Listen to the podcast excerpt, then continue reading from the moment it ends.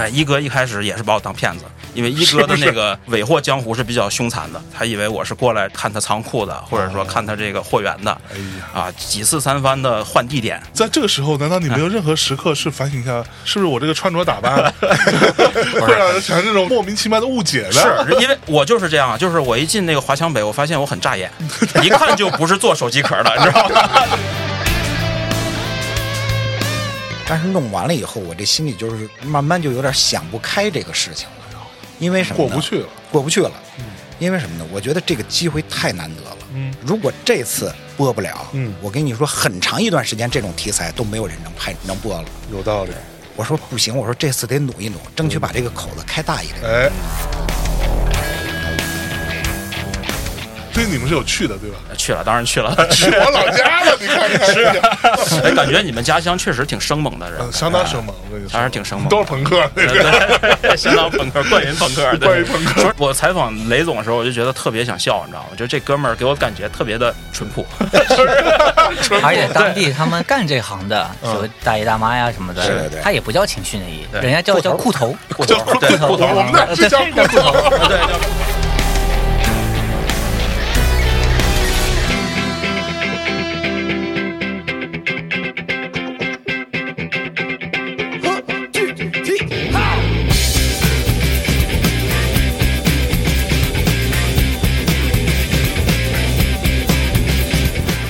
大家好，欢迎来到大内密谈，我是象征啊。今天又是一个让我觉得蓬荜生辉的日子啊，因为我最近呢，各位同学都不知道啊，米娅老师经常都不在，我就自己一个人跟家里待着，面对一个人吃饭的这么一个非常孤单、寂寞、冷的场景。于是呢，我在吃饭的时候就时不时的就刷一刷小视频啊，看一看啊小破站啦，诸如此类。然后最近给我推了一个新的纪录片儿，我这一看可不打紧啊，就迅速的进了这个坑儿，然后每天在等着他，非常焦急的期待他出新的，就心想说这为什么不能像人家是吧 Netflix 这种第一天就把所有集全都上了，就特别着急。然后我在看完第一集之后啊，看这个片尾的名单，突然发现了，哎，原来是熟人。啊，我就想说这事儿那不得聊聊嘛，这感觉不太合适哈。好，那我们今天热烈的欢迎我们这部纪录片啊，这货哪来的？总导演陈英杰老师，先打招呼来。哎，大家好，这是第二次第来二次大内了，啊哎呀哎呀哎呀非常荣幸啊。哎呀，然后我们的执行总导演张月明老师，大家好，大家好，哎呦呦呦，然后以及我们这部纪录片的制片人班木老师来打招呼。Hello，大家好。哟嚯，怎么样？你们最近都在忙啥呢？最近片子还在做，你嗯刚才说嘛，什么像奈飞人第一天就把所有片子都上了，就是。我们其实也希望这样，是。你看他全上了，我们就放假了，我们就轻松了。可是你知道我现在我我跟你讲，我现在并不太能听你说话，知道吗？你一说话，我就回到那片子里去了，我是片子旁白，我是是是，有时候这个容易恍惚，容易容易错乱。老恍惚了。嗯，那所以就最近在忙这个片子，还在做后期，啊还没做完呢。是啊，我们就是一边做一边播，一边做一边播，胆儿也够大的呀。这个这个是风险不小。这嗯次你跟张玉梅老师，你们俩是怎么个分工啊？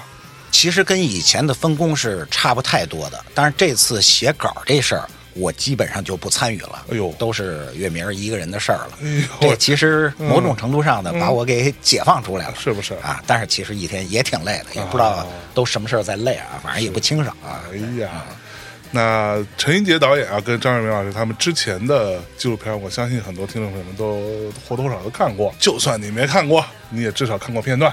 就算你没看过片段，你至少听说过这名儿，是吧？著名的人生一串，是吧？哎呀，是不是著名咱不知道。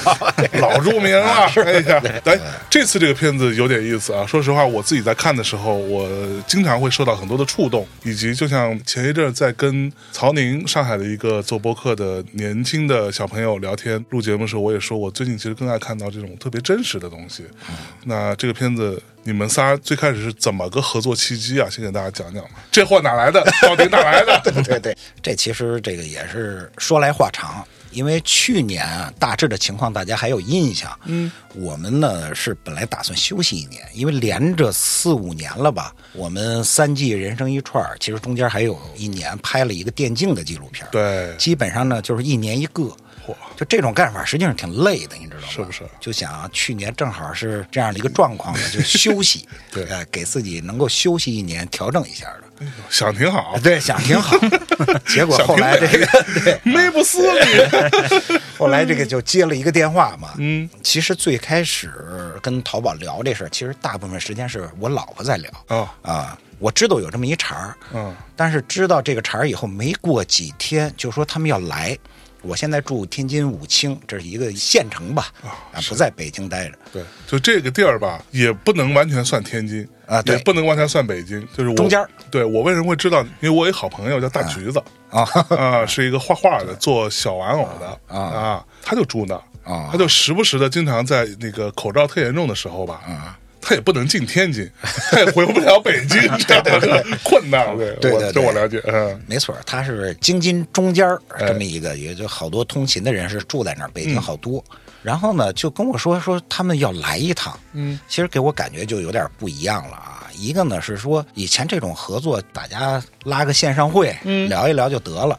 哎，为什么要突然间来找我呢？而且在重视是吧？哎，其实就是有觉得他们还是挺认真的。哎呀，那会儿可不是说你想出差就出差，想去哪儿就去哪儿，得有马，你得有马 这个，就是很麻烦的。可说呢，哎，结果没几天呢就来了，就见面聊了一下。嗯，那次算是聊个意向吧。其实他们最开始可能想做稍短一点的片子，哦啊，就是八分钟上下、十分钟上下的。嗯，后来我说呢，我说我们可能更擅长的还是做长一点，当然也没想到现在做这么长，我们这一集一小时了。我自己作为一个观众，啊我提一个小意见，我觉得稍微有点短，还可以再长点，就是很精彩，对吧？你这老是不够看，我这等一礼拜就看这点，我这抓耳挠腮的。是，反正呢，一个是时长，另外一个呢，其实他们给我们介绍了一些故事，就是说这些店家的一些故事。嗯，哎，有些听着还是挺打动人的，哎包括就是说呃我们制片人就是。班木老师，嗯，写的一些文案，我当时看完了，哎，觉得写的挺好，而且他是有想象空间的那种，啊这种这种词儿。哟，班木老师还有这手艺呢。总之呢，当时就有这么一个意向了。嗯意向聊完了，也没有完全定下来。嗯，就是剩下的事儿就是喝酒了啊当时 他是一块儿三个同事嘛，嗯我是备了两瓶儿白酒。后来那两个同事还有会，直接又走了，聊完了就留他一个人。哎呦等于我们三个人呢，那就喝一瓶吧。这个酒品看人品啊哎感觉还不错。他喝的比我们俩都快，你知道吗？他喝大之后，别他妈傻喝。喝大之后他没耍个酒疯啥的，是吧？没喝大，那次还没喝大啊，还有理性这个对，还有理性。还是克制。还还还 得第一次见面还得稍微装会儿。哎呀，总之呢，这就是第一次见面。啊要说结缘，可能就是从那次开始，啊后边的事儿就多了。就就复杂了。对对对，嗯，那班木老师说说呗，这货哪来的？先给大家简单介绍一下。各位同学，如果你还没看过这个纪录片，我觉得作为我们的听众，你要需要这个稍微反省一下，你最近的文化生活、精神世界是不是略显匮乏，是吧？我我我强烈建议大家看一下，先跟他说这片子关于啥的这个片子呢，其实真还挺有意思的，就是拍的特别有劲儿啊，拍的特别生猛，太生猛了对，陈导包括岳明，他们之前人生一串，大家肯定都很熟嘛，对吧？嗯那是拍小人物，然后拍烟火气，嗯这种味道特别足的。那我们在想是说，不能光拍烧烤，对吗？那因为大千世界，对吧？东西很多，也有没有可能机会拍点别的东西，别的啥？啊那其实我们就当时就想说，哎，有没有机会说能和陈导团队，对吧？咱们合作一把，弄点不一样的一个题材，不一样的东西。对，去年的情况大家也都知道嘛，整个那个疫情啊，各种的，就最大的感觉就是大家还是有相当大的一个不安全感，对未来不确定嘛，对吧不？确定。对，而且是最难的，其实反而是那些小店主、小卖家，对真的不管是活得不够好呀，还是怎么着，确实挺不容易的啊，只能说挺不容易。对对，那我们在想说，其实这个项目初心是比较单纯的，我们就想说，有没有可能拍拍身边的那些小卖家，他们在这种不确定的情况下怎么个活法？嗯给大家带点正能量吧。那其实就怀着这么一个很简单的初心，说找到陈导团队。反正一聊起来，嗯我觉得大家还是比较气味相投的。哎，哎，一这事儿我们自己当然是觉得有意思。嗯，虽然说跟陈导咱们跟月明咱们喝大酒嘛，对吧？上门我们也是做过一定的准备的。嗯对我们其实，在跟陈导聊之前，我们扒拉了平台上大概有两千多个小卖家的故事哎啊，这些已经是选出来过的。呃，就是从淘宝的这个平台上选出来了两对，就近几年、啊近几年内就有点小意思的那种小故事。对，然后这里面呢又找了，反正我们又筛了一下，就简单筛了一下。当然，我们不是从它好不好拍，不是从纪录片的角度拍的，就单纯说这个故事能打动我们角度，又筛了个小几十个。然后呢，其实是带着这些故事呃上门。找到陈导，当然中介也各种找人，哎呀，各种联系。然后呢，后后面是跟陈导的爱人，跟蒲姐啊，在微信上聊的挺好。对，然后就就有机会上门，哎，大家一碰了之后，就觉得这哎，感觉这个题材应该是可能是有做头的。是。啊、所以就会有了后面这个姻缘嘛。啊，那我就有一个问题，我第一次看到这个纪录片，当然这个名字是特别重要的，对吧？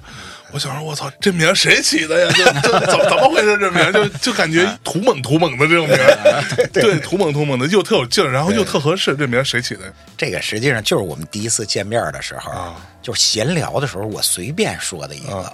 实际上呢，你当时说这货哪来的？其实是内心是在 OS 说班木这人哪来的，是吧？不是我们好像我忘了那话茬是什么了，就是说我说这个我是不是可以说这这货哪来的呀？就随便说了这么一句话。啊，但是这个项目等定下来，实际上我们按照正常程序呢，是花了至少是两个半天的时间，专门想名字。哟，我月明还有我们另外一个主创三个人，嗯，我觉得少说也得想了一百个名字左右哇。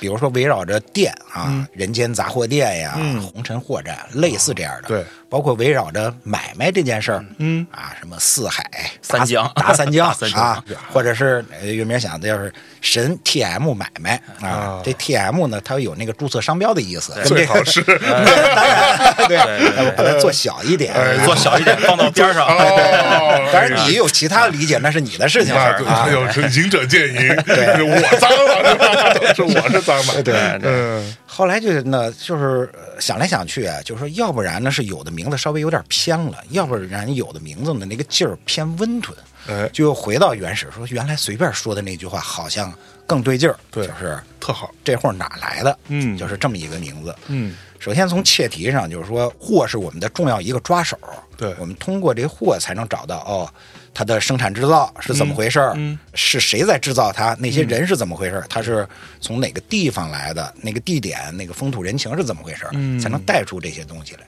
啊，哪儿来的呢？又是一个问句。更主要的呢是这个名字它本身呢就有一个很强的一个个性的展现。嗯，当然呢，最后反正就定这个，就定了啊。定其实我觉得也得感谢一下淘宝这边啊，有有有，他们实际上对这些东西的审核是相对比较宽的，就是比较尊重导演的意见。就给的空间很大，对你想想，要不然的话，就这个名字其实要被吐槽的话，槽点还是很多的。哦啊，比如说有人说你这个是不是这个对某些人不够尊重啊，或者容易冒犯到谁呀、嚯，这我倒是没想到，哎，有这 有可哎能。我们当时冲浪经验还是不够多，对，就是说你怎么解决一个是不是要冒犯别人的问题？嗯这实际上是一个操作层面的东西。嗯，首先呢，你做这些个，甭管是这些货物本身，这些人也好，嗯你尽量把他们比较可爱、可亲近的那一面要做出来。哎哎，他是跟你可亲近的，你就能跟他开玩笑，是是就不会去冒犯别人。嗯嗯另外一个呢，还是说这个，就是说当时对我们的这个宽容吧。嗯，其实你想象一个场景啊，比如说他们内部聊呢，哎，我们最近做一个片子啊，跟大家分享一下。嗯人问你这片儿叫什么呀？嗯，这货哪儿来的？这句口语，因为它是一句口语对嘛，它是有个性的。有的人可能一辈子他说不出来这话，嗯，所以他最终他决定这个名字是可以的。我觉得是怎么说呢？是对创作比较宽容的一个、一个态度。作为制片人喜欢这名儿吗？我觉得这东西呢，说难难，说简单简单，就是专业的事儿，你肯定交给专业的人办，对吧？然后这个名字呢，当然它一定是有一定的风险的。嗯，那其实就像片子你选的题材，我们最后看的六集的题材，其实有些题材也是有一定风险的，对对吧？但这个东西怎么说呢？就是你既然找了陈导、人生一串团队，他们的劲儿，他们自己的那个气质。其实就是这个气质，对。那这个名字是一看就是陈导团队的那个味道，对吧？那我们觉得还是一个对的味道，那肯定是尽最大范围的给它保留。嗯，哎，我在看这个片子，我第一次看的时候啊，就第一集刚出的时候，它那个片头啊，包括它整个的，因为我是做设计出身啊，所以可能比较会看一些美术层面的东西。嗯，就它比较 cyberpunk 那个劲儿，这个是谁的主意啊？呃，其实呢，最开始啊，是我们的设计提了一个小点，因为那会儿他在自己在研究这个 AI 视频这个事儿，哦，但是呢，那个点如何放大，或者说如何往我们这个方向去靠，最后合成一个能够看的东西，或者说他这么做的意义是什么，这是慢慢慢慢琢磨透了，赋予他的。OK，因为这些制造也好，做也好，某种程度上是很枯燥的，嗯嗯它给人的想象空间是不大的。嗯哼，但是我们期望的是什么呢？就是说我在这儿一丝不苟、一板一眼的去做这个东西的时候，实际上是有神奇的事情在发生的。啊，对。这是我们人类如果是小蚂蚁，另外一个那个存在，它是能看到嗯。哦，这儿场在发生变化，我们是有这种期望的，哦。所以呢，就想通过这么一种方式，把真实的画面和一种想象中的 AI 画面去结合它，嗯。让大家是不是能够产生，比如说这个电焊焊这个火花，嗯，这火花跟你看到的火花是不一样的，是一个很大的火花，是，那这个是不是就变得更有想象力一点了？嗯啊，这种劳动很枯燥的东西，就赋予它另外一层含义了。是，嗯，反正就是你把这个手段尽量合理的去用，那可能会好一点儿。嗯啊，比那个纯粹的炫技要好一点。而且拍我们这种项目呢，就虽然是味道和人生一串还是大差不差，但毕竟其实你拍的这些店它是有一定的网络属性的。嗯，那对所谓的说原来人生一串是一种烟火气嘛，对吧？烟火气的代言人。那我们这种呢，其实是有一点点赛博烟火气，因为它毕竟是有一半的那个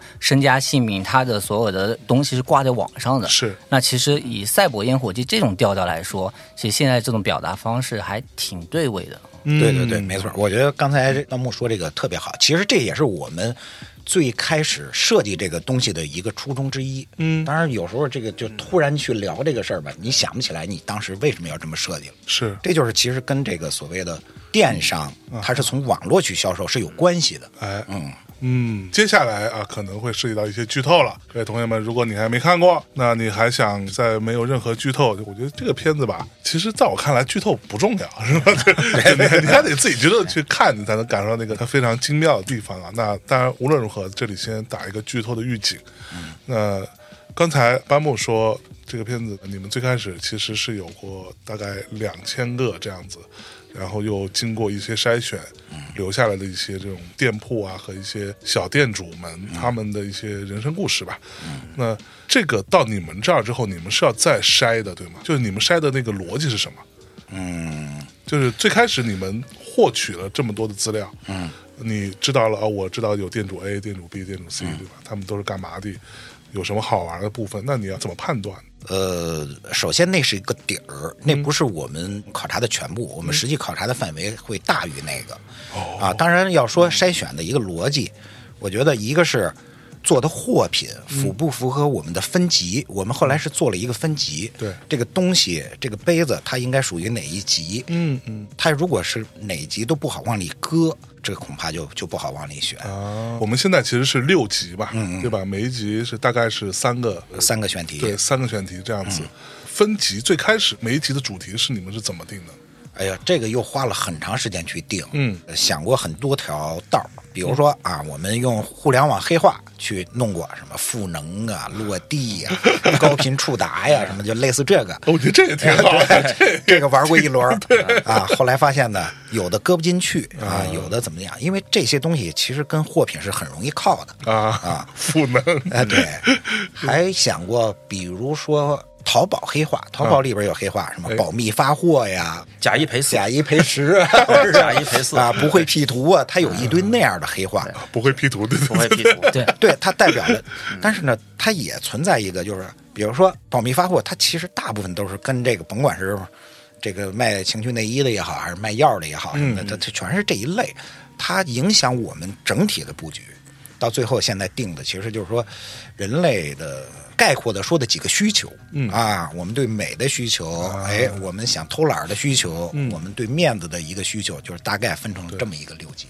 有这个六级以后啊，实际上你再去找这个内容的时候，你就有一个方向了。哎，我这美学啊，我找衣服可能会对啊，这因为衣服它就涉及到美学，就是这么去弄。啊，当然，你找的范围那个就很大了。除了它一开始带来的一个故事的底子，两千多个，比如说公众号，我们有几个很重要的公众号啊，你们也从公众号里找内容的。那当然了，哎呦，找线索。当然，你最后用成没没用成，那是另外一回事儿。但是呢，它能给你思路。哎，有一个叫卖家的公众号，那里边很多天下网商。哎呦，天下网商那边听着就牛逼啊，对对对对对，挺硬核的这个啊。包括手工的，可能有一个叫什么手工人刘三金还是呃，对，是我们一个小三金老师，三金老师啊，这是公众号。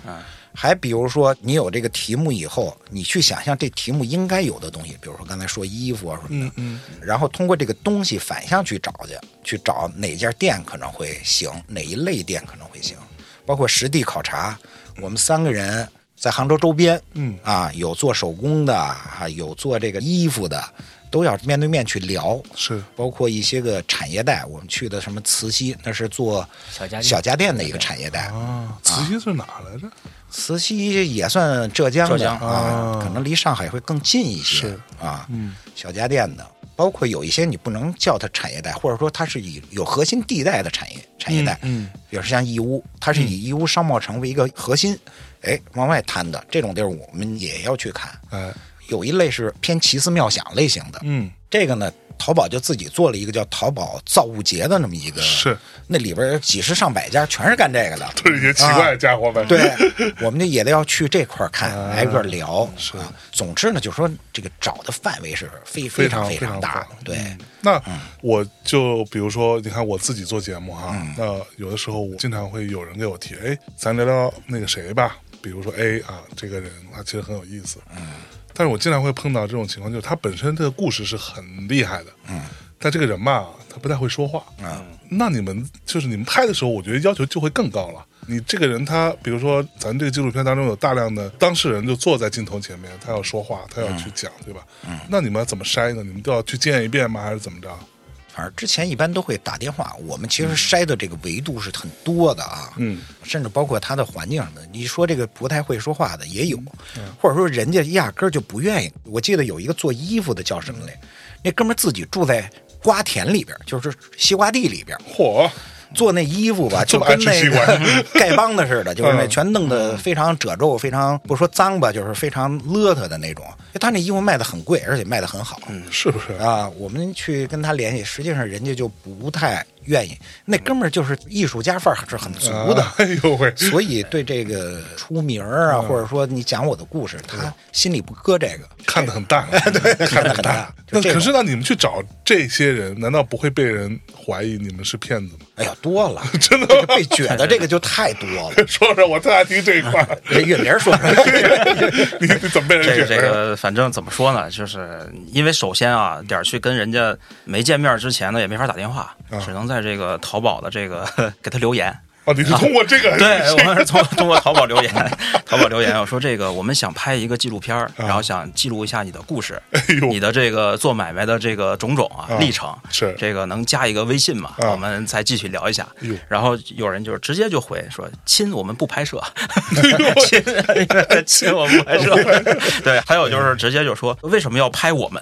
哎呦，然后对，说完这句话以后就再没有下文了。哎呦啊，对，哎大多数的。是已读不回。对，已读不回，很多都已读不回。哦是啊啊，对对对，就因为确实啊，人都是买卖人，那个 无利不起早，你也不图人家，你说我就要拍一个纪录片儿对人家会觉得你这个是不是一种新型的诈骗模式，是吧？别有用心。对，别有用心，是吧一个新型的模式，对就这样。就我们也有一个导演，古导啊，第二集的导演也是那个拍那个卡车床垫儿啊卡车床垫儿这卡车床垫儿那老板肯定没有想到有人会过去给他拍纪录片儿，对吧？是在淘宝上特别小的一家店儿，是。对，他的工厂都没有地址，地图上都搜不到的一家店。是不是？对。他在富源是一个县城，是。在那个周边呢，给这个大卡车司机做这个卡车床垫，是。这么一个小买卖，夹缝中的一个生意。对，就是想都想不到，想不到。怎么还有人干这个活儿呢？对对对，所以我们就很自然的就人就就不信任你，那他会觉得你要骗他什么？那就就是收钱嘛。哦，就拍完之后我要给你收一笔钱啊，对我给你做宣传。是是是是，嚯啊！哎，那有没有那种说行拍可以，我每个小时多少钱？有没有这种啊？这种我倒没听说，但是呢，有那种就是因为他毕竟是做生意，流量啊，或者说这个宣传呢，这个东西它是不是不完全陌生的？啊那你来拍拍你的吧，嗯啊，反正那个你指望我给你钱，呃，是不可能的。但实际上这个效果跟我们要大家这个掏心掏肺的好好聊聊，其实也不一样。他实际上对你是一个漠然处之的一个一个态度，这种也有。嗯嗯这东西你就得慢慢，你要真想拍了，要好好的去温暖他，要走进他的内心里边儿。哎呦啊，这种然后就发生一些转变，是这种情况也也很多。嗯那我就有问题了，就是至少到目前我看到的这四集，嗯每一个出来的人都还蛮坦诚的。嗯对，就是甭管他在语言表达，包括面对镜头有没有羞涩啊，嗯，但是他至少都是一个还蛮真实的状态。大体上，嗯你可以说他可能很难得的掏心掏肺了。嗯那我就很好奇啊，比如说，你看我们做节目来的人，大体上他要么就是跟这圈有点关系，嗯要么他对于录节目这个事情没有那么的陌生，嗯，没见过猪肉，他也见过猪跑吧？对，那尚且我还会碰到那种来聊的时候，跟他开麦前跟开麦后那差距是非常大的。啊那你们是怎么做到让这些真正意义上算是素人啊，嗯嗯，让他们那么自然的把他们的故事，把他们的那些很内心的细腻的东西给表达出来的呢？就这个事儿要怎么做到啊？嗯，我先聊聊啊，一会儿月明儿再从他这个实际可以补充补充，是不是？啊。我觉得就是说，我们其实从拍串儿开始做的就是类似的一个训练，对而且有一些程序上的保证，就是我们在正式拍之前，实际上跟这些人都见过面了。啊，因为我们在考察阶段呢，要求导演是要写考察报告的，有，尤其是他要拍的线索，这是必须得有考察报告，因为我得清楚你要拍什么东西。你要想写考察报告，你没有跟他特别深入的聊过一次，你是写不了这个东西的。那既然深入聊过了，你是真正实际去拍的时候呢，他对你就没有那么陌生啊。我跟这个人很推心置腹地聊过一次啊。当然呢，也有可能就是说呃他比较触镜头，他需要有一个熟悉镜头的一个过程。我们这个拍摄时间呢，你说长不长，说短也不短。OK，你这会儿可能稍微的还是有点不自然。嗯，我先拍别的，拍空镜。你这场子里我能拍的东西多了。对，你总在他这个环境里晃悠，晃悠来晃悠去，他实际上慢慢就习惯于你的存在了。啊他在你的镜头面前呢，其实就表现的比较自然了。嗯嗯，当然，其实最最重要的还是你通过你的很强的一种观察也好，还有比较高的一个情商也好，嗯，你是能走到他心里去的。是你问的问题，什么这些东西是能点到他想倾诉的那个点的。啊，因为这些人这些话，他也不是说随时随地跟谁都能说的是啊。他有的时候还真的就是像面对你的时候，他说出了他心底的跟别人不常说的一一些话嗯啊。当然，这个可能有些不那么老道的导演可能也会有问题，就是说，比如说在采访过程中，他很怕冷场，他不断的去说。最后让这个拍摄对象呢就表达的不充分了啊，我们这个就比较注意，就是你是一捧哏的，对。你应该让他在不知不觉之间，嗯，既充分表达，又往你期待的一个方向去走，是。啊，这才能够把他那个人物的光彩的东西给他，他一松了，他那光彩就出来了。就出来了。而且我跟你讲，嗯，其实绝大多数人是有这个光彩的。哎，我给大家讲一个可能与这事儿可能无关的一个例子啊。我记得我原来有一次拍摄啊，回来以后我那硬盘坏了。嚯，哎呦，那是很重要的一个采访，疯了呀对你也不可能说找人家那哥们儿再去重新采访，那那个咖位很大，你做不到。是我就找这个叫什么国家数据恢复中心啊，这很高端的，就问，他说你这个干不了。哟，我不知道是说这个技术实力达不到呢，还是说人觉得你你这事儿太小，人家不愿意管。对，后来我就去电子市场了，啊哈，在一个就是说它都不叫柜台，它是一个电梯的旁边的一个小角落。嗯，那哥们儿反正也很朴实，像刚那个放下锄头就就过来就给你恢复数据了，呃，写着恢复数据一盘 哟，我这把这个盘给他，我说你看能吗？哎，人一弄行可以，我就看那哥们儿开始操作，他用三个软件，其中一个是俄罗斯的一个很专业的软件，嚯，我靠，三个软件嵌套，然后来恢复你这数据，动作非常之麻利，一会儿给你弄完了。哦，然后我说多少钱？他说八十。那意思就是说，你如果觉得高，还能再便宜点儿，我特别痛快把钱就交了。就是这个民间的藏龙卧虎，嗯他在某一件事情上，尤其是跟他具体相关，他那个强悍的程度是完全超出你的想象。是我们其实拍的很多人也都是这样，他一定有他的一个光彩对，在，必有过人之处。必有过人之处，只不过看你有没有观察到，能不能让那个东西亮起来，这个就是一个手艺问题啊。手艺问题，对，当然到具体的，就是说如何去跟拍摄对象，我觉得月明儿因为是具体拍了嘛，啊，对，我觉得像陈导刚才说的，其实就选拍摄对象也好，跟人家打交道也好，觉得挺像一个最后归结到一点，就是人与人之间的关系。哎呦，其实就是人与人之间的关系，可能是一辈子修炼的事情。当你遇到一个陌生人的时候，你想走进他的世界，你想要把他的光彩展现出来，你怎么跟他相处？嗯，哎，这里面就像陈导刚才说的，其实招儿很多，哎，但是呢，其实万变不离其宗的一点就是什么呢？你首先要放下身段你首先要把自己的心打开，是你千万别绷着，别拘着，别好像你这边胡思乱想了。呃那其实你的胡思乱想，人家是能看得出来的。是为什么就说挺微妙这事儿呢？就是我包括我第一集里面不是采访过一个 ERP 系统的张总嘛，对对，就是做 ERP 那个大哥是吧？其实他挺不好接触的，因为人家是一个 挺不好接触。怎么说呢？就是是一个 to B 的生意。对啊，它不是一个不需要我们拍片子 是啊，拍片子对它其实没什么太大用对，啊。我宣传它不宣传它，对于人家的生意没有影响。没有影响。对，人家就是跟一帮这个做手机壳的老板在一起讨论合作的，对是吧？我上来我可能我就跟他这么说的，我说我这个片子可能不会给你带来什么特别大的经济利益。但是呢，我觉得这个作为你，你是一个是一个很新兴的产业，新兴的这么一个技术，很有意思。我想让大家知道这件事情啊啊，对于你来讲呢，算是一个纪念哎或者一个留念啊，这么一个感觉啊。你创业这么久了啊，原来也是从华强北一个手机摊儿开始做起，然后慢慢的、慢慢的走进了科技产业 ERP，是吧？哎张总就还挺同情我的啊。行，那那主要是同情，你，同情我了，对，然后行，那那那那那就拍吧。然后带着我，真的，张总很给力的是带着我去拜访了好多潮汕手机壳老板，但是人家潮汕手机壳老板啊，就是基本上是不搭理我的，为啥呢？因为人家其实做生意很忙，对对吧？我去给人拍片子，去人家工厂，然后把摄像机对着人家的工人，对着流水线拍是，人还怕泄露我的产业机密呢。哎呦，对吧？所以、嗯、所以那个后来我说张总怎么办呀？我这么一说，张总。进而更同情我了。张总说：“你这样，我多给你联系几家，你知道吗？而且张总会说，我也是想要以将心比心的原则跟潮汕老板这个打交道嘛。我上来就跟人潮汕老板说，我这个片子可能不会给你带来太多的经济效益。然后人潮汕老板说：好的，喝茶吧。然后等一出门，张总就以同情的口吻跟我说：说，哎呀，你这个话说的不对，哎呦，我得教教你，以后跟这些老板聊啊，上来先聊利益。”我说，当我这个片子不会给他带来利益啊。他说，那你看人家就最后这潮汕老板就是这样，不想跟你再深聊了，人说喝茶，喝茶就是送客，就送客 是行，我说好吧，那那我就撤了。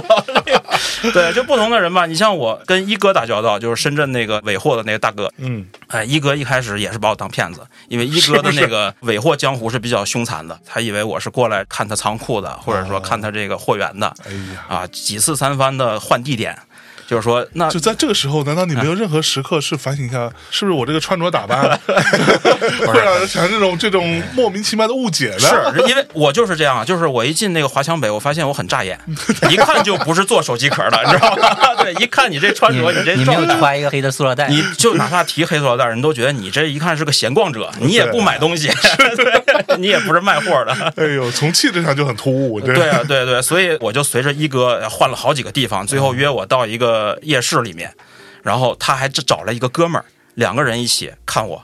就是看看我是不是骗子 啊，然后最后确认了啊，这这哥们儿真的是要拍片果然是一骗子。拍片儿好吧？嗯，对，所以其实就是不同的人打交道的方式也不一样，但还是说你以一片比较真心的吧，嗯去面对他。就是其实不要把拍片子当成一个事儿，哎就是交朋友，哎，交朋友。我想理解你，我对你产生了好奇，我们平等的去交流。对啊，就这样。哎，那你们从认识这个人开始，就是所谓前期筹备的部分，嗯，到真的把他的部分都拍完，这个前后分别大概需要多长时间？哎呦，这个其实是很漫长。你看，整个从接触到拍完，怎么也得有半年的时间吧？哦，是吗？其实，当然拍摄的过程没有那么长啊，嗯拍摄过程还是挺短的，不是拍大概拍个两三天，呃，那没有，那点多啊，那个怎么也得拍个差不多。一星期吧，就是平均来讲，每一个案例你要拍一星期啊，差不多啊，嚯尤其是去年的这个疫情情况嘛，是吧？是是是，要算上这个时间就那就多了 不止了。那不止了，那不止了，被被隔离的那个老刘，那被光被隔离就隔离两次，是对对你在那一周就只能宾馆待着。嗯 对对。而且这里面有一个就是拍这种小卖家和拍人生一串还不太一样。嗯，人生一串那店就在那，对对它相对来说时刻卖家那个店，它是相对来说是扁平的。对。我们这个是每一个货其实就是一个世界，啊。它后面那一个人就是一个世界，对。你得跟下去，那素材量就大了。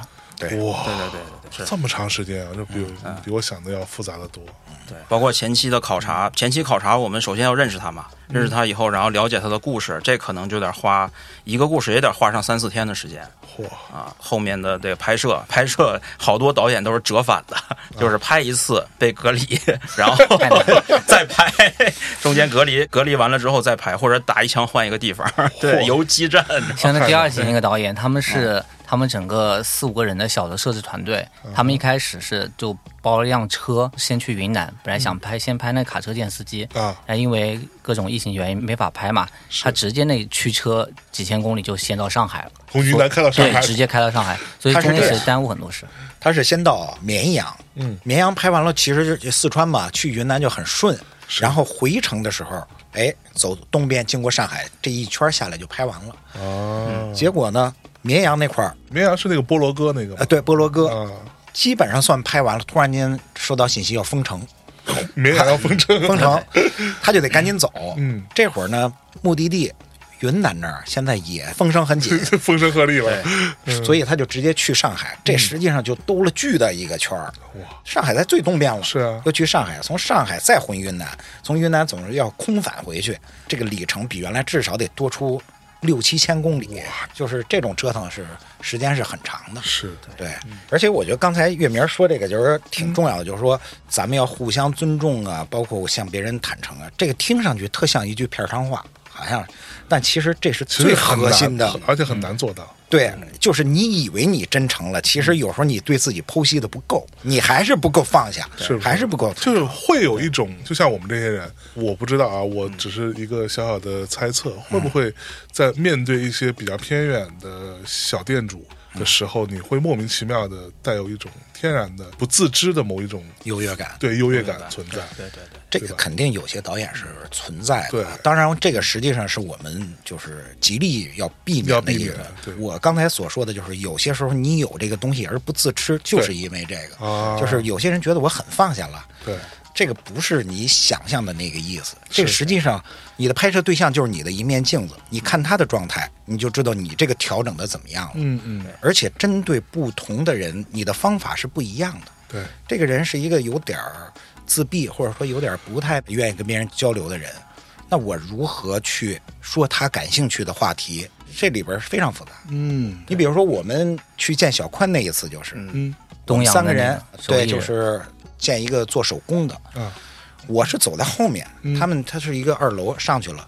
我见面呢，我也是没太注意，我就伸手跟人家握手。嗯，哎，那哥们儿的右手被烫的，就是一直做握拳这个状态，已经展不开了，哎呦这很尴尬嘛。是我马上我就换左手跟他握一下，啊，然后坐下来，我的第一个问题就是，你这手怎么回事儿啊？对，实际上这就是咱不能说有技巧，说技巧就好像功利性很强似的。是实际上就是这个你要根据这个人来判断这个事儿。如果你自己假当我没看见你这手这样，我一直在聊别的，我不触及这个问题，嗯实际上这个事儿始终在他心里是个疙瘩，他明确的能感受到你在回避这个问题，你的眼睛这你确实看到了，对你看到，因为你要跟我握手，我没伸嘛。对，这会儿你就在第一时间把这个问题挑破，他觉得哦，这帮人很简单，或者说很很敞亮，很敞能够把这个问题，这个手是怎么这样的，跟你说了，实际上他就放松了，他就能跟你说一些推心置腹的话了。这个就类似这样的，你要根据不同的人，这个技巧非常多。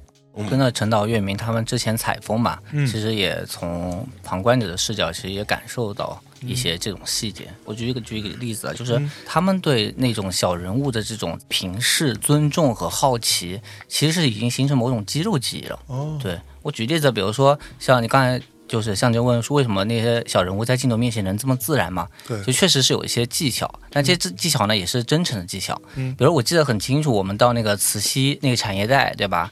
当时呢，其实我们是搭着一个官方拍摄的一个团队一起去的。但是呢，他们聊他们的，然后我看到岳岳明啊站在边上就听，对吧？对，那官方拍摄都问的问题，对吧？镜头啊，各种灯光架在那边，那样对那样那那人物其实他就说不出太多太自然的话，是对。但月明就会问一些很怪的问问题。我们那是慈溪小家电产业带嘛，咱们官方的问完之后，月明就在边上插个打工说：“你们为什么叫产业带不叫产业圈呢？” 似乎很无厘头、很莫名其妙的问题。哎，那哥们儿就说：“哎，这个问题 这超纲了，这个问题。”对，哎，他就会说出一些对吧？你想不到的一些可能偏真诚的话。是对。然后咱们去那个东信合创园，就那产业带，有一个哥们儿呢，他是做那个手工肥皂的。嗯对，因为那天采访的比较着急，其实是聊了不到十分钟，咱们就出来了。对，但是陈导团队他们就跟他稍微聊聊几句吧，其实就能抓到那个人这么普通一个人身上的有趣味的趣味点。嗯比如说那哥们儿他是一个在国外挺好的大学读社会学专业的，哦，对，然后呢，在那个园区里面做一个手工肥皂。但是他们聊几句呢，就大概聊十分钟吧，出来就会说，哎，这哥们儿他虽然学的是社会学，但这人一点都不社会。就 对，稍微聊两句，就好好紧张那个人啊，就不太会不太会和社会打交道那个人。对是是是是，所以这种其实快速的抓到普通人身上的趣味点，其实我觉得确实是有功夫在里面。是，对对对对对，就刚才包括陈导说小宽怎么去跟小宽聊天儿，我觉得当时我就不太敢跟小宽提他手的那个事儿，我就觉得这个什么叫纪录片的功力就在这儿了。看 陈导上去就伸手跟人握手，姜还是老的啊，辣，对，是这样的。所以我后来我觉得这事儿给我的触动挺深的，就是你的胡思乱想，你的某些矜持，反而其实是无所谓的。嗯嗯，没有太大必要，因为人家在这个社会上摸爬滚打这么多年了，你是什么样，一眼能看得出来对，装也装不出来，是。是这样。你还不如放轻松，你就是什么样是什么样，哎跟他聊一下。呀，我在看这个片子的时候，我就经常会觉得，比如说咱们每一集都是三类商品，这个中间这个穿插这个事情，我每一集看完之后，我总有一种。就他怎么就从第一个到第二个了？这个事让我觉得特别神奇，你知道，就是莫名其妙，他也没有铺垫很久，说我们这啊噼里啪啦，然后我们再讲第二个，就是好像就被你划过去了，就到第二个了，这这怎么回事？我觉得你 从你从这个第一集如何去那个，对给大家先说这这这开始开开始睁着眼说瞎话了。这怎么回事？哎，就划到第二个，怎么划第三个了？我操，凭什么呀？我在想，这个这个向观众诚挚的道歉啊，因为没想好怎么划，这个跨度太大了，你知道吧？这个跨度太大了，手机壳、嗯情趣内衣、嗯，不锈钢雕塑、雕塑就这三类放在一集里头，这三哎，我我都觉得，其实我做后期的时候，都觉得自己挺二的，这真挺二的。这个我我不知道观众看的时候会不会觉得我们这个团队也挺二的，反正这这这感觉，呃，确实没想好怎么穿啊。原来想到一个什么镜头呢？是原来想拿镜头穿。就是这个，比如说啊，从手机壳怎么转到情趣内衣，是这个手机壳上印一个情趣内衣啊，啊，然后那个一拍这个手机壳哎是吧？然后一叠画，情趣内衣出来了。哎，然后呢，不锈钢怎么处理呢？哎就是这个在不锈钢的那个人像或者是不锈钢动物上给它哎穿一个情趣内衣，哎呦喂，嚯！这有点说这个就是挺厉害吧？没实现。这现在有个梗是吧？不说哪个导演了，是不是没实现，没对吧没实现。对他没实现是吧？嗯所以所以后来只能是说拿这个一两句话吧，一两句话里面怎么去把它不同的产品的特点。啊，通过特点去转这样的一个串联，对，所以就真的是很硬很硬的转。其实这三个呢，我现在回想起来，其实放在一起还是挺有意思的。嗯就也许它串不起来，也许它不是拿逻辑串起来的，对，它是拿某种气质传起来的。是这三个东西都挺符合大卖场的气质的。啊，实实际上，你看啊，手机壳这东西，嗯，特别小，但是太大量了。这个好多姑娘是说，基本上每两三天就换一个手机壳。你去看华强北有好几个这世界，上有每两三天就换手机壳的人，太多了。我以前也不知道，哦我是街访街采，好多姑娘都跟我说，哎，我两三天就换一个，两三天就换一个。因为他衣服每天都换，她那手机壳是搭着衣服来的，哦，是吗？对，这叫手机壳自由，手机壳 OOTD。我学习了，我惊呆了，我是啊我的天！对，所以你看我每次买手机，壳用到这手机报废我才换，我靠！我们都是直男啊，这直男直男就没这习惯啊。但是那姑娘还是，他们其实有自己的那种非常细腻的世界啊，就像是换衣服一样，包括换首饰、换包都是一样的啊。而且主要是什么呢？换衣服、换首饰、换包太贵了，哦，咱们换个手机壳，手机壳自由挺好。手机壳自由挺便宜还。有些极致的手机壳为什么会换？它是搭着它的美瞳的颜色换的。我的天对，这种你根本想不到人。活得太精致了，你看我们这活的，我操，这还算个人吧？你有大确幸，这是他的小确幸。可笑，学习了，学习了，惊呆了，嗯，对，所以说它是大卖场。啊，它又是跟美相关的一个大卖场。情趣内衣呢，又是一个隐秘的大卖场哎，对吧？手机壳是在外面的，但是情趣内衣呢，你基本上很少在大街上看到谁情趣内衣外穿的，是吧？其实也有，除了超人嘛，对，除了超人，对，超人那个其实也挺有情趣的，相当有情趣，啊，内裤外穿的是吧？对对对对，红红裤衩，对，它是穿在里面的，但它也是大卖场。你看这个冠云县啊，看这个连云港啊，这个像我我，我老家，哎呀，我跟你讲，就是江苏最穷的县，应该如果没猜错的话，大差不差就是真的地儿了，是吧？早年间我是因为有亲戚在那，我才知道那地儿，其实后来变成了那种。特别离谱的，好像是全世界最重要的，对出货量最大的，百分之七八十吧，对，世界情趣内衣都是从那个地方出来的。其实中国都有很多这种神奇的小镇小县。对，嗯简直了！我说 what？为什么？真是，这是为什么呢？对，不知道，就是怎么怎么这个地方变成了一个情趣内衣之都，你知道吗？我靠！就整个灌云县，我听说的好像是它很大部分的 GDP 都是由这个创造的，对那最重要的产业。所以你们是有去的，对吧？去了，当然去了，去我老家了，你看看，到那提我，跟你说不会被打，好使是吧？对，打骨折。打骨折，打骨折，感觉感觉象征的朋友，我往死了弄。哎，感觉你们家乡确实挺生猛的人嗯，，相当生猛，还是挺生猛都是朋克相当朋克，冠云朋克，对冠云朋克说是江苏有一个什么计量单位，就是几叫冠，冠，对，叫冠是吧罐，对，对就是这是什么意思呢？就是说，因为江苏呢是一个怎么说呢？呃，江苏就整体都还蛮富的，对吧？所以呢，江苏的最低的计量单位就是一年的 GDP，、哦叫做一贯啊，一一贯等于四百亿，大概是这样的一个计量单位。哦就是其实这个是更多是在讽刺冠云，就是很垫底啊，就是这么个线啊。但但你现在去冠云，你看看啊这个，看看这个情趣内衣王子雷总的工厂，你可以看一看。情内王子，我的天呐，对，而且人家云淡风轻，人跟我说。情趣内衣，这就是我们像掰苞米一样啊，或者像我们种地一样啊，现在已经是很日常的东西了。是。我采访雷总的时候，我就觉得特别想笑，你知道吗？我觉得这哥们儿感给我感觉特别的 淳朴，而且当地他们那个干这行的，嗯。有大爷大妈呀什么的，他也不叫情趣内衣，人家叫叫裤头。裤头，对裤头，我们那是叫裤头，对叫裤头，对。大爷大妈对。他把这个东西的那个色彩给淡化，淡化相当淡化。对我记得当年不是很漠然的不是看过有一句话说什么，很有可能你。看到的某一个那样的影片当中的充满诱惑的情绪内衣，都是出自苏北大妈之手。是 是是，我们苏北大妈之手。对，是相当狠了。嗯，所以像比如说情趣内衣啊，类似于这样的一些主题，虽然我们今天的社会相对来说比之前要进步很多，但是还是会容易引起很多讨论的吧，或者说有一些波澜的出现。对对，就这个事儿，你们怎么把握呢？这个事儿的话，其实我们一直在把握，一直在把握这件事情，一直把握着呢。啊、对，一直把握。比如说，我们这一集有两个主人公嘛，就是两个关于情绪内衣的主人公，一个是严不浪严不浪，啊，一个是这个雷总雷从瑞啊。严不浪呢，我拍他其实还是一开始很战战兢兢的，因为严老师 经常会师 对严老师经常会抛出一些让我们接不住的话题。比比 比如说呢，哎，这个比如说上来就跟我们谈这个叫做男妈妈，男妈妈是男，妈妈就是比方说这个男性啊，肌肉男，嗯然后身材很好，哎呦。然后穿情趣内衣啊，然后在网上录自己的视频。情趣内衣有 for 男人的是吗？不是，他是穿女性的情趣内衣。哦然后然后有好多好多人特别，我来你开始瞎想了是吧？我操！我我可不可以换一双没有听到过这件事情的耳朵？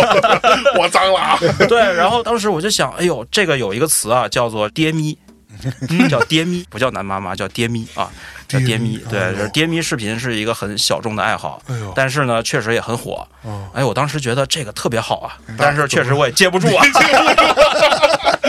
对，我也接不住啊，怎么办呢？然后当时严老师非常坦然跟我说：“哎，我认识一个爹咪，然后我可以给你联系，看一看是不是可以拍他。”嗯，啊，我说好吧，我回去斟酌一下，对，回去斟酌一下。而而而且整个的我们的采访片场，我采访这个严老师，采访了三四个小时吧。哟，从这个我占主导的引导话题，嗯，到后来呢，成了严老师给我做心理治疗了。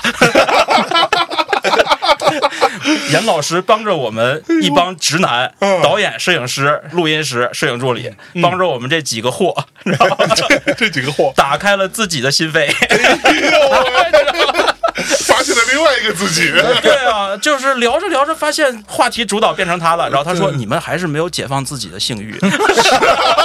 说的好，我跟你说，月明你白活了这么多年。”对，最后后来那个我们摄影师就跟我说：“哎呀，导演啊，这个真的是我们这次来拍他是拍对了。回去面壁反省一”下对。对对，他说严老师这话其实很对啊。他说这个有时候性欲这个事情，你越不谈论它，你越压抑它，你反而其实是越被它控制。哎，这话我当然没有放到咱们节目里啊，但是我觉得这话非常非常对，非常赶劲儿，对，非常对对对对对嗯，这个是基本上可以无限接近于真理了。这个是这样，是这样。所以严老师他们做的事情是干嘛的？是让你正视这件事情。哎，对，他没有什么可羞耻的。对对对，是这样。但是说这段片子能上，这个是非常周折的一个事儿。哎，是吧？因为我们在大概定有这么一选题还没拍的时候，嗯就已经跟 B 站的老师啊、制片人去聊这事儿了。嗯，给我们的反馈呢，就是你别碰这个，哟，啊、十有八九播不了，嚯，那拍了也白拍，白拍也白拍。哎呦我们当时听完了那天晚上，我们哥几个就喝酒去了。嗯，对然后喝完，最后的结论是我们还得拍。那可不，他都已经被解放了。那会儿他还没 还没解放拍呢，没拍，那会儿还没拍呢。嗯因为什么呢？就是觉得，就是说，哪怕我们拍完了，你最后审觉得哪块不行啊嗯啊，我们删啊改啊，什么这个，或者说最后我拍完了，你跟我说这不能播，嗯也行。但是那会儿你跟我说不能拍。那心里肯定就是特别不服气，因为我们觉得我们有能力把这个东西把握的很好。对，然后呢，月明去拍，拍完回来剪出来，大家一看，哎，挺好。嗯，第一个呢很吸引人是，第二个呢就是说他其实还是嗯 我超爱。他还是传递出了就是说我们想给观众传达的一些个价值观，就像刚才月明说的这个。嗯，哎，我们其实，在春节之前呢，就把这一段单独包装好了，去审片去了。哎呦哎，当时说啊，可能有些字不行啊，或者说有些词儿啊，有些纹身遮一遮，是哎，当时心里挺踏实。哦哎，这事儿可以过去了，过去了哎。结果春节之后呢，我们把整个片子串好了以后，实际上交过去是要要版号了。哎，突然说这个不行，哟哎呦，这个得拿下。后来我跟班木就聊啊，嗯，我说这怎么回事？班木说这个确定了，肯定是不行。哎呀，就是第一集肯定不行，是不是能往后边的集里插不好说。哎呦，然后肯定先得有 B 计划呀，就跟月明聊一下，说，哎，看哪个能往里替啊？你最好跟美学还有有点关系，美学大卖场嘛，是啊最好是个衣服，这样它三个的那个架构还能够撑得住。我们都已经做好这个计划了，哎呀，但是弄完了以后，我这心里就是慢慢就有点想不开这个事情了，因为什么？过不去了。过不去了。嗯因为什么呢？我觉得这个机会太难得了。嗯，它其实是有几个因素造成的。比如说，第一，我们能拍这个题材，当然得益于淘宝这次给我们口子开的足够大，就是你们拍什么都行，几乎。哎第二个呢，是我们这几年其实，在 B 站播《人生一串》，口碑啊，包括这个播放量啊都不错，形成了一种互相信任的一个关系。嗯，有这层信任呢，实际上就有有一层包容在里是面。第三个呢，就是我们这个片子实际拍的，甭管从选人、从切入的角度、啊，最后剪出来的效果，觉得哎，分寸都比较合适。对，当然对观众也有一种判断呢，就是观众对我们这个团队通过人生一串呢也有所了解了，就是他不会想歪你。就就这个东西，我跟你讲是有的，就是他如果觉得你这帮人是有点邪气的啊，他看你片子的时候，他会带着这个劲儿。对，啊，总之是，他就会那么去想象你。对对啊，这他这里边有弦外之音啊，嗯他这里边夹枪带棒在说谁呢？啊，可说呢，嗯，我们整体给大家实际上是一个相对，哪怕没个正形，但是呢，人还是算比较正的一个。正吗？总之呢，我觉得有这么多个因素去共振它了。对如果这次播不了，嗯，这他妈的，我跟你说，很长一段时间这种题材都没有人能拍能播了。有道理。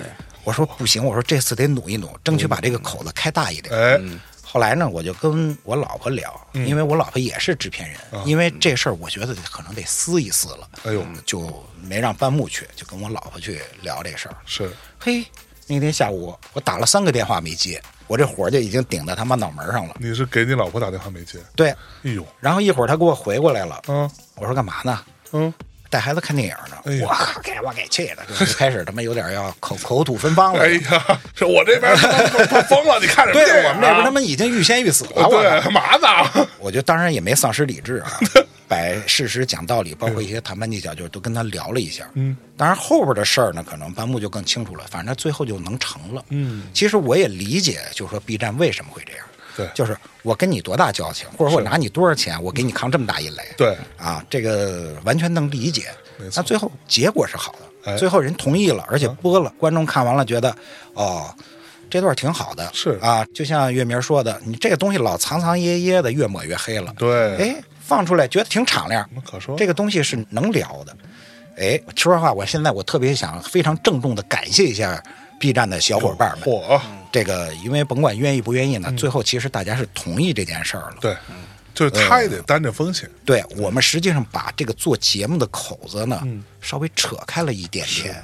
我觉得这么做就值得，这他妈就是一件好事儿。可说，哎，这个是而且我们就是就 B 站第一轮审片意见回来，确实吓着了。他是说二十分钟到三十六分钟整段拿掉。哎呦喂，对，一开始是很明确的这个意见哇，对，就等于说这块就就整个这一段就没了嘛，就不要谈了对对对。那后面也反正是各种争取，而且我们其实也，我们是希望最近最大范围能保留这个。然后呢，其实我们内部也拉了三四十个各个年龄段的内部的同事，嗯女生占大多数。是提前看看这个到底有什么有没有什么问题，对吧是？包括什么男性凝视啊，嗯包括什么这种那种的。那其实大家看完各个年龄的同学都觉得还挺好。是，对，包括里面其实喷男的喷的挺狠的哈，也也有也有男生看觉得。可以啊，我没觉得我被冒犯啊，可能他可能他就是他被冒犯的普信男，但不自知吧。对 所以其实我们跌跌要趴漏对。拍漏，有可能出点问题。呃对对对对，所以确实我们也我跟你说，一般这么喷的时候啊，嗯，就像我看的时候，我经常说这肯定不是说我啊，对对对 对。像我们这种普信男，这不是说我啊，所以我们也确实拿着意见，我们不带任何说非得这个片子上的一些观众、一些同事来看，大家都觉得没有太大的问题。那最后反正就努那一把嘛。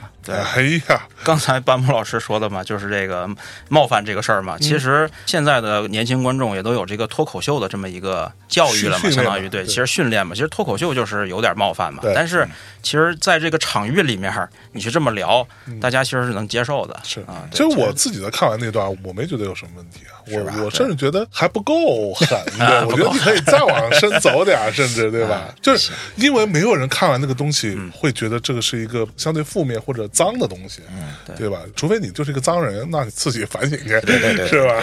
什么者见什么嘛，是吧？说呢？对，这这就是真理，真理真理这是真理，大家都是知识点，大家好好记下来。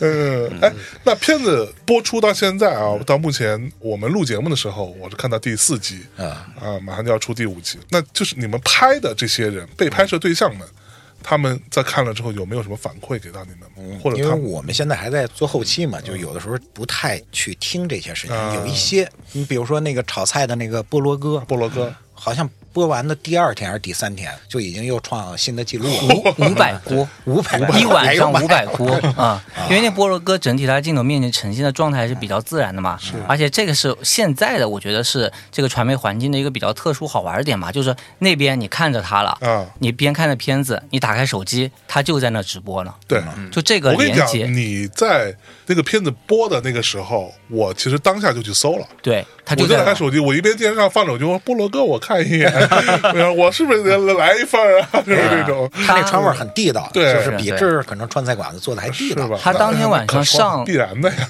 当天晚上上片当晚，他的粉丝应该是涨了三倍吧然后往后面持续了一周啊，平均每天涨粉是他原来的十倍。然后平均呢是一晚上得炒五百锅，因为去他直播间的，就但凡就新的去的，就循着片子过来的，都会下单。嗯然后呢，五百锅，相信每个人他都不会都下一份嘛，对吧？等我买都买了，只下一个菜不太合适，对，是，对吧？所以确实对他们的生活确实会有一些变化。那他啊开心吗？对，开心啊，但他也接不住了。那菠萝哥说，他的菠萝哥都开始考虑要用那个炒菜机。对，这也挺好玩的。不过我跟你讲，菠萝哥跟炒菜机那一段是我印象非常深刻，就是这两个东西在一块儿，嗯我觉得特别好。当时看，我觉得哇，这导演绝了，这他这想法真是绝了。就是前面是一个那种特别，我就是要亲自炒，对吧？就是人的力量，对人味儿在里头，我炒的啪啪的。后边就是一个机器炒菜，哎炒菜机到底好不好吃？那东西做出来，所以这我这没吃没没没尝过，没没尝过尝试。对 这个壮倒是尝了，对对 应该是可以。他经过很多轮的人的检测，对对对啊对，可以。哎呀，我听的是那个床垫儿那哥们儿啊，那个毛哥，毛哥，他说呢，是好多年轻人啊给他聊，给自己的父亲买这个床垫儿，哦。因为我们的片子实际上这些大车司机是不会看的，他们没时间看。对他们都开车呢，开车呢，对但是他们的孩子呢，正好是可能大概看我们这个节目的一个年龄段，哎，看到以后突然间想起自己父亲就是干这个的，哎，给他的父亲去买这个，哇，这是一个。另外一个其实就是雷松瑞那儿，雷总那儿，雷总，对，因为他说我们这个行业实际上是正经买卖，那必然是正经买卖呀。但是一直在宣传这一块儿啊，就是给对他们的限制是非常大的，是不允许他们宣传的。嗯，没错。他说呢，你们这片子播了以后，可能是为数不多的，就是正面宣传我们的，也、嗯也算正面宣传吧。很多其实他都是来怀着猎奇的心态的。对然后他说，就最近就想做创业的，就类似干盐不浪这种活的，嗯哎，我下个设计，因为他那块主要是生产，冠云主要是生产，对你帮我生产，说这样创业的人就一下增多了，是因为他觉得好像为这个行业证明了，哎哎，我能 堂堂正正干这买卖了，对对对对对。然后刚才说那卡车店毛哥，你就后面看弹幕里面，嗯就还挺感人的，就一排的大家说赶紧去申请专利，赶紧去申请专利。对就是你，知道那个部分让我特别感动，你知道吗？就是怎么会有人？各位同学，如果你没看过，你看你就知道了。就他自己有个小本儿，就这这哥们儿有个小本儿，他有基本上所有的相对主流或者非主流的各种大卡车，他那个床垫的那种奇形怪状的尺寸。然后我在看的时候，我想说，这些生产大卡车的公司们，你们对于床垫这个事情也太……不那么在意 了吧？就是说，你但凡跟他说我这是一什么车，他就大体上会从自己的库里面就有了。而且你要知道，他是一个小学留级过三年的，初初中都没毕业的一个哥们儿，他做这事儿，嗯对，就是他可以很切实的解决大卡车司机晚上睡在大卡车里边不那么难受，相对舒适，对透气性和回弹性都很好。对这么一个事儿，真的我觉得太厉害了。我看到那一幕，我是非常感动的，嗯就是。这些人，他们就是真的认认真真在工作的，踏踏实实在努力的去为了生活、为了家人去奔波的人。对他们凭什么不能够被更好对待一点？对然后其实成本也没有很高，对吧？你可以解决很重要的问题。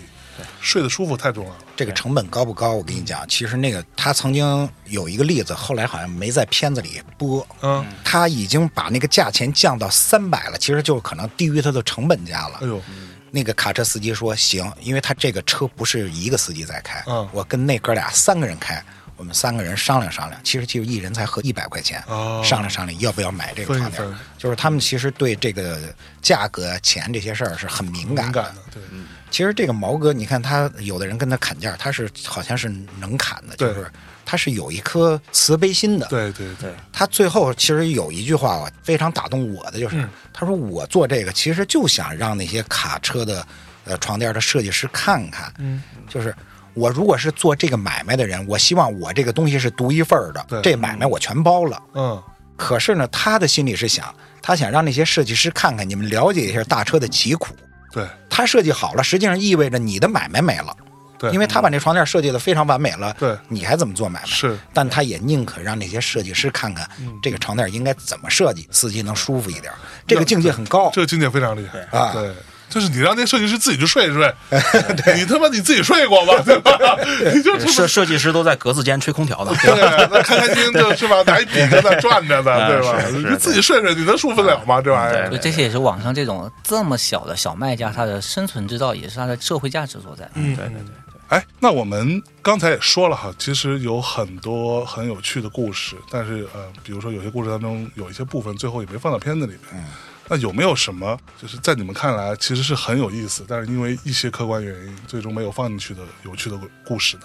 这种其实挺多的啊。嗯我印象最深的，其实我特别喜欢的是一个叫《战争地毯》的一个。哦，那是什么呢？那个姐们儿呢，实际上她自己网上的名字叫亚非拉倒爷，好像叫类似这么一个名字。他是喜欢在国外玩。那姐们儿一个人去阿富汗呢，有一条街叫鸡街，鸡鸭鹅的鸡鸡街。她去里边是红灯区啊？不是，不知道为什么叫这么一名字啊？他去里边去收那个大部分是二手的那种地毯，那个地毯呢上面有枪啊、炮啊这种跟战争题材有关的，因为阿富汗这个地方可能也是哦这东西比较多，哦，所以是有一些战争痕迹的痕迹的。那地毯上就那么织织出那个图案出来，啊，是啊，就它是新的，有二手的，也有新的。哦，他到那儿一下就一百张一百张，当然每张都自己挑啊带回来，因为我觉得这姐们儿身上实际上是有一种很强的冒险色彩对，而且她能把外面的某些风土人情、那些地方的故事带过来的，嗯我就特想拍这个。是结果我们拍的时候，他正好要去上一批货，而且他一去上货时间很长，好几个月。啊，去阿富汗去了，他现在不叙叙利亚？他现在不只是这一点儿啊，嗯什么非洲啊、南美他全去。哎呦，啊，他那个做的也比较大了，就是没法跟拍。我甚至都想过，你们团队能不能给我出个人，就拍拍完了把素材给我传回来。是啊反正最后这事儿没成，我觉得这个题材是有点可惜的。你当时就把月明儿，你说你就跟着这姐们儿去，没关系，我相信你能回来。月明把那拍好了，这个片子出问题了。我不回来了，跟他去了。对包括那假发，不是还想去非洲吗？对，是对假发是什么？就假发那一集，假发是下一周要上的一哦个题材。对对对，你们老说一些黑话，我都没看过。假发，实际上我们这片子里，其实你仔细去看，它含着很多典故呢。当然，观众可能是看不到。你比如说，当时那个义乌那一站，第一个玩具厂，那老哥说啊，我原来是做糖的。对实际上，他这一句话里就含着很大的信息量了，哎你就觉得是个片儿汤话，就告诉你以前的职业是什么。是因为义乌早期是当地人是叫鸡毛换糖，哦，他是用做好的糖去跟你走村串巷的换一些东西，然后拿这东西再去变现，再去卖。哦所以他这一句话跟他的历史的根儿是对得上的。我们下一期上的这个假发呢，也会有类似这种东西。嗯，这大姐其实说了一句啊，我们那个就是这些行业原来有人在把持，人家一家三代都做这个。是好多人会觉得中国假发刚走了多长时间呀？啊你怎么能说是一家三代都做这个呢？这句话是不是一？其实这里边含着很深的历史的道道呢。中国开始跟假发有关系，就是河南那个地方，嗯，是德国人带进来的。最开始是帮德国人的，那就是一九零几年，哦，是不是？就是很早很早以前。所以他说人家那家是封闭的，人自己家族买卖，三代做这个没毛病。就这些话，当然观众就听个热闹就行了，但是他是经得住推敲的，实际上。嗯，啊，这刚才怎么说到假发又扯到这儿了？啊非洲啥的嘛。因为他最主要的客户在那边，啊，非洲那么需要假发啊？原来嗯，因为他们这个人种的问题，他天生这个头发就是卷的，啊而且趴在头上的。但实际上，他通过这种互联网呀、什么，他知道哦，其他地方的那个头发是什么样子的，哦他心里对这个东西是有一份向往。哦，他也可以变变造型。哎，哦他这个东西在那儿就卖的非常好。实际上卖到什么美国呀、欧洲啊这些东西，有些人 party 哎换个发型，对换个颜色，嗯，这个实际上还是小的那一部分，嗯大的那个头儿大头儿还是好多黑人女性哎呦，卖掉的，这个是没想到，最大头。嚯，嗯，而且他们这边是产业带嘛，但发到国外，他们就改头换面一包装，其实成为他们的非洲的那些人的个人品牌了。哦其实相当于是什么中国假发养活了一帮非洲人，让他们改善了生活，买上房，买上车。哎呦，这感觉他们是一个二道贩子呗。嗯嚯，这基本上把我们的剧情给透啊，露了。透露了，不是因为上这集的时候，这片子已经播了，这个片子上播了啊，我掐掐断的时间了。可以那作为制片人，你还有没有什么你觉得很有趣的故事，因为一些原因没有拍到的？呃，最早那个和陈导他们沟通的时候，当时有个故事，我是特别有感觉的，就是有个大伯吧，他是守着上海城隍庙那边，你看城隍庙那那个地界儿嘛，对吧？寸土寸金的嘛，那可说。他在那个地方守着一个七平米的一个小店，小店儿。然后你看那个照片呢，拍出来那个地方跟垃圾堆一样，就特别狼藉。哎呦，但是呢，它就只有一小块地方有一块屏幕，大概一个二十七寸的屏幕嘛。然后哆哆嗦嗦拿着手在那屏幕上跟那个网上的卖家在沟通。他是怎么回事呢？嗯，就是他是年轻的时候就是腿伤了。嗯，本来是有抱负的，想当记者呀、什么的。后面腿伤了之后呢，就不太方便。嗯，然后他用他仅存的大概十几万块钱吧，盘了一批工厂里的老钟表，什么牌子我忘了，就是老时钟。它是大多数是坏的老时钟，然后他整个下半辈子就在修那个时钟，然后挂到网上去卖，有卖哦一两百的，有卖五六百的。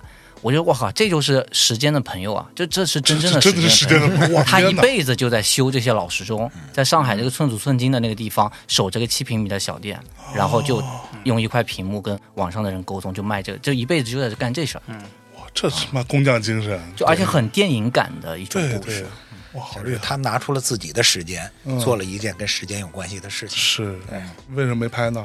我都有点忘了当时是为什么这个题材没有往下挖，可能还是跟我们这个某些集未必能对得很上。啊，而且有些太个人的故事，它的延展空间没有这么大。没有那么大。对嗯，月明呢？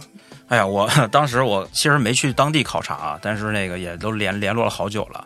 其实是想做这个揭阳音响结音响是什么？揭阳音响其实这个说出来啊，就是有点山寨啊。揭阳这个地方，因为原来有好多工程师在那儿做这个音响、胆机啊之类的这种东西，所以有很深的这样的哪里啊？广东广东揭阳，就是潮汕一带吧。对对，然后那个哦他们那儿做这个做音响做的特别好，对然后呢，这个不是有柏林之声嘛，对吧？网友戏称揭阳音响是揭阳之声，对对对，所以我觉得它其实什么呢？它就是制作平价的啊，你能享受得起的。这样的一些音响，哎，它是，但是这些音响呢，装到车上，当然它这个号称是拆车件儿啊，有很多很多是拆车件儿，拆下来的喇叭装到你的这个平价车上，你也能享受特别高端的服务。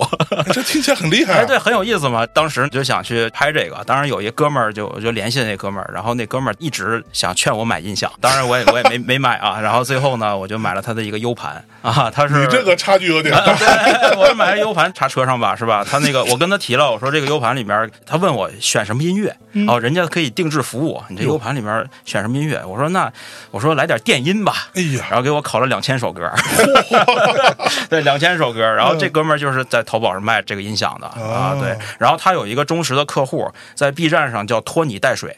啊，这哥们儿呢就是拖泥带水拖泥带水，对。然后这哥们儿呢，就是在 B 站上只发同一类视频，嗯每一个视频可能也就三分钟啊，嗯。就是一个车里面的一个视频，嗯，然后没有人，只有一个方向盘，旁边音响在播着，播的都是一些老歌，有点像那个《无间道》里面那个那个蔡琴的那种歌曲，你知道吧？是每一个每对，然后再敲打我窗是吧？然后这个每一个视频都是这个，是？他用的是交警。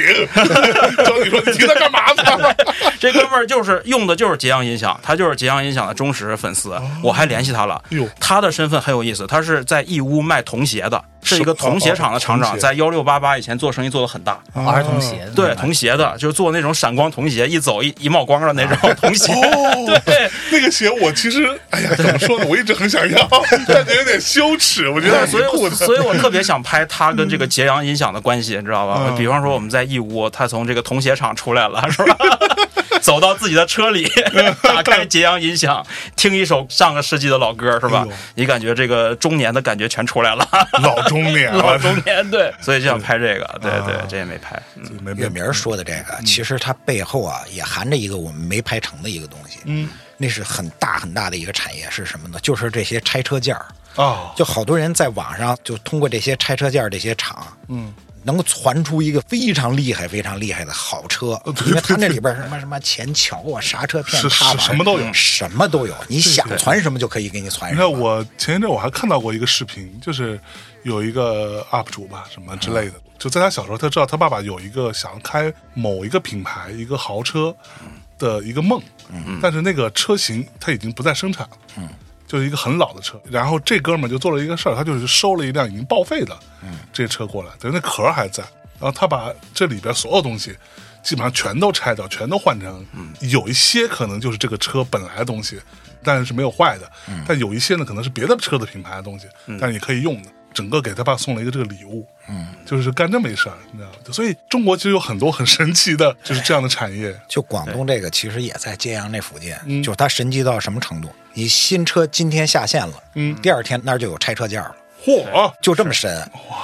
但是呢，就是这个行业呢，可能有些这个这个相对灰色的灰色的地方，啊。那里边才真是非常野的一个、一个丛林呢。这 个就没敢拍，因为那里边什么时候我们片子能玩的更野一点儿，对对也许可以去那里边探探水深水浅，那很厉害那个。哎呦，藏龙卧虎，反正里面对人人均手工梗，人均手工梗。说到藏龙卧虎是吧？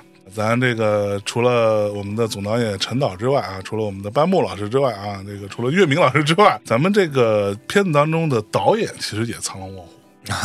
是吧？然后有高考文科状元，高考文科状元是谁 呀、啊？就是，哎呦，你哎，你你是哪的文科状元呀、不是，我不是状元啊，这个这个不是状元对对对大庆嘛，咱在大庆，对哎，呦我我没看出来啊，那 人不可貌相的，你这笔杆子嘛，要不说是笔杆子嘛。是。然后我听说这里面还有当时火爆全网那个二舅短视频的博主，嗯啊，一哥猜想是吧？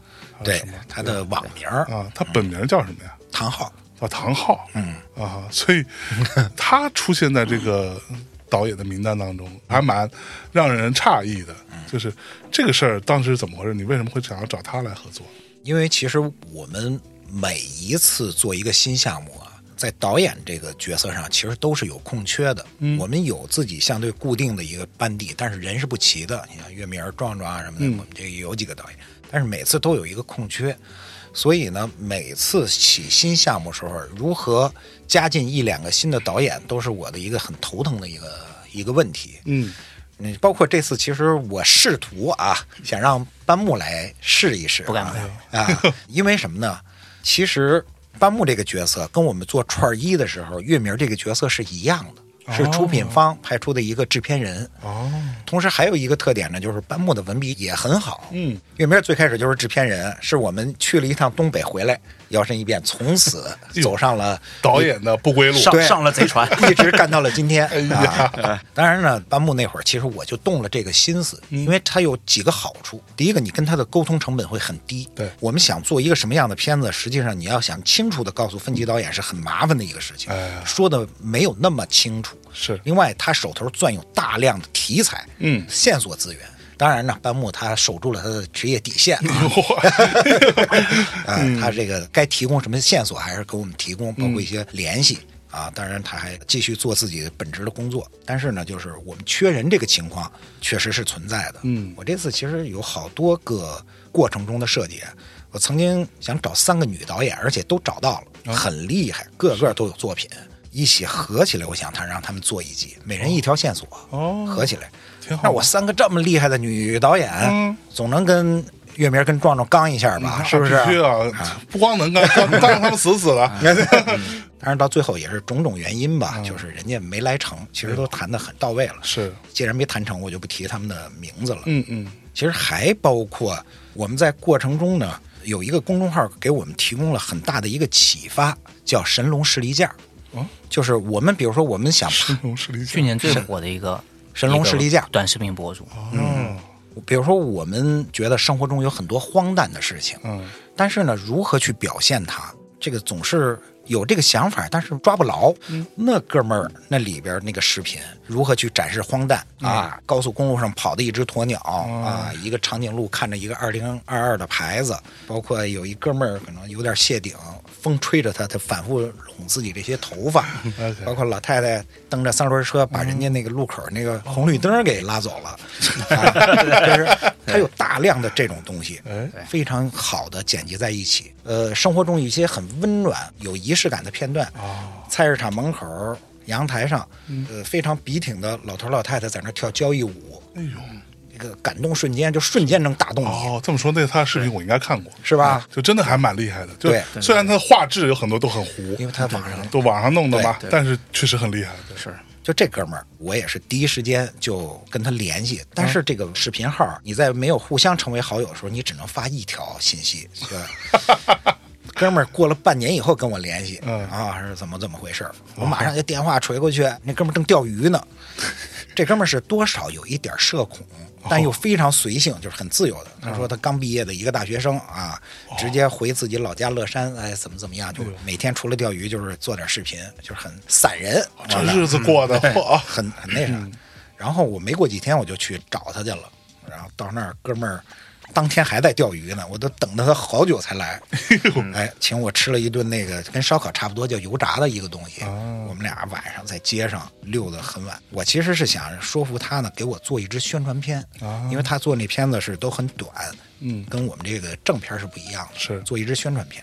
最后呢，这哥们儿也没做成，他太随性了，就是他不太能接受命题作文式的东西，哦他想做什么他就做什么。对对对，但是我们还是很感谢他，因为他做那东西给我们启发了。嗯，我们第一次线下会实际上就主要看了两支他的片子，让大家找找我们要做货，或者说我们要传达人间的某些东西的时候，那个劲儿是什么？他是给我们有启发的，这点就应该感谢他。是然后就说到小唐了，小唐也是，我一开始呢是从有很多 B 站的人跟我是这种，就是他们的朋友圈我是能看的。哎，我一看有一天突然间大家都发，都在刷这个，对哎，一支视频，实际上那就是他发那条视频的第二天。对，那会儿已经一下就火了，但是没有像后来那么火。那么爆炸，哎，我也看了看，嘿，我觉得是挺好，有些文案写的挺棒的。我立刻就给他发了一条私信，然后很快就给我回过来了。我们俩当天就约了下午，他去武清找我喝酒。他在北京吗？那会儿他在固安，现在在北京。哦那会儿他在固安，就是廊坊下边的一个县级市。哦，然后晚上的时候跟我说不行，说孩子生病了，他有俩女儿。到后来我们俩见面的时候呢，实际上他那个风啊就有点稍微过去了，因为他后边有一段时间啊占据了各种热搜，对对对。哎呦那个山呼海啸似的各种事情是。都来了，而且在这个过程中有一些我们所谓脏的臭的就泛出来了。非常多。啊，这个就有点像他妈竞选州长了，那个 那个什么人都出来了。对，然后后来真正见面的时候呢，就聊聊。我其实就想让他给我写写文案，因为我们有一集的导演呢不太擅长这个事情，嗯但是呢，就是越来看越发现呢，他的学习能力很强。哎，那属于就是他拿这个鸡血当白开水喝的那种，就自驱力很强。是后来我就想，要不然让小唐试一试。啊，很快自己没几天生壳了十几本那个纪录片怎么拍的书，哇，现学，非常的那个现学啊，现学，因为他原来做那个，他其实不是纪录片，他那个不算是纪录片，他那不算是，对啊，他那个其实有点接近于剧情片了，就哦有一点接近啊。当然，他以前讲历史那些不算，就是二舅那一支确实，对。对然后呢，就是后来想着干脆让小唐那个给我们练两站、啊。实际上已经播了一个，就是那个草纲那个，下周还有一个。小唐实际上他的创作风格跟我们是不太一样的，他是一个强输出型的。对，我们拿说相声来说，他是那个逗哏的，甚至他是一个单口相声，是轰轰轰输出。我们实际上呢是做片的时候，我们一会儿是逗哏，一会儿是捧哏，嗯就是说这拍摄对象他有很好的一句话，或者他有一个举动，我们要当这捧哏的去轰他这句话。是，我们这角色老得转，他那个就是属于强力输出型的。嗯，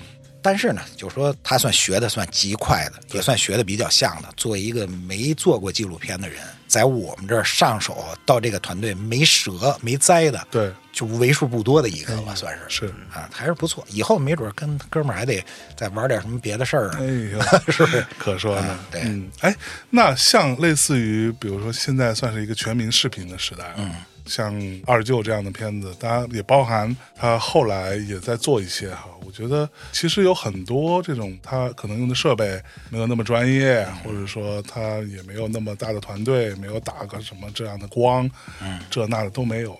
但是这些制约条件并不妨碍他们去做自己的表达。但是这样的一些比较民间的一些拍摄视频的年轻人们，对你们你觉得会有某种冲击吗？